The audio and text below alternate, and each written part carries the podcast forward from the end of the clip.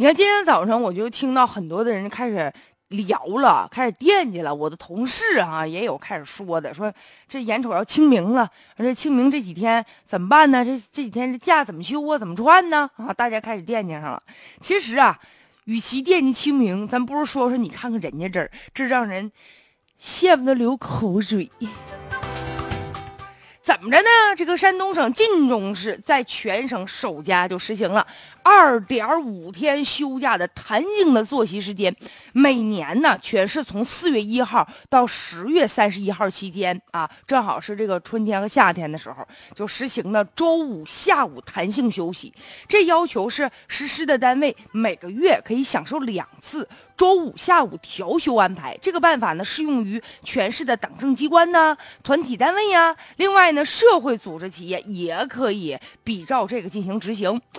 哎呀，休两天半。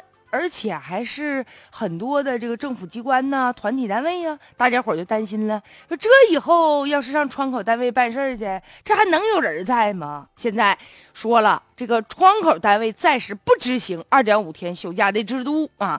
看来呢，这个弹性休假的主要的目的就是鼓励大家伙儿天儿好了别在屋待着，出去溜达溜达，主要是为了刺激一下旅游消费。嗯，如果说是为了刺激旅游吧，我们就想问问，那为啥我们别人不休呢？看，很多网友就担心。首先啊，周五下午如果放假的话，一般情况下，大家伙儿就半天的话，那上午吧，就心就毛毛的，得打算打算，我这要出去了，票买没买呀？吃的准备好没有啊？或者我下午有什么安排啊？所以这样吧，上午弄得也人心惶惶的，势必啊，工作效率会打折，所以实际的工作的时间可能就剩下四天了。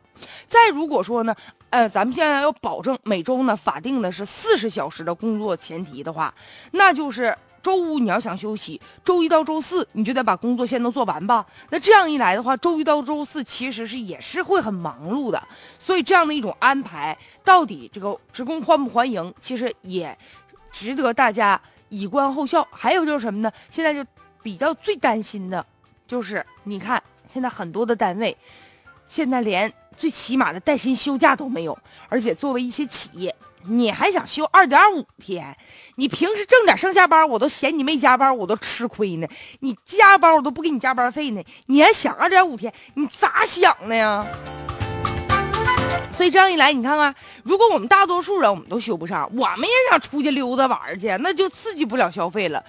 在这样的情况下，这个机关单位啊，还有一些企事业单位，他们先休了，那会不会成为他们一种变相的福利呢？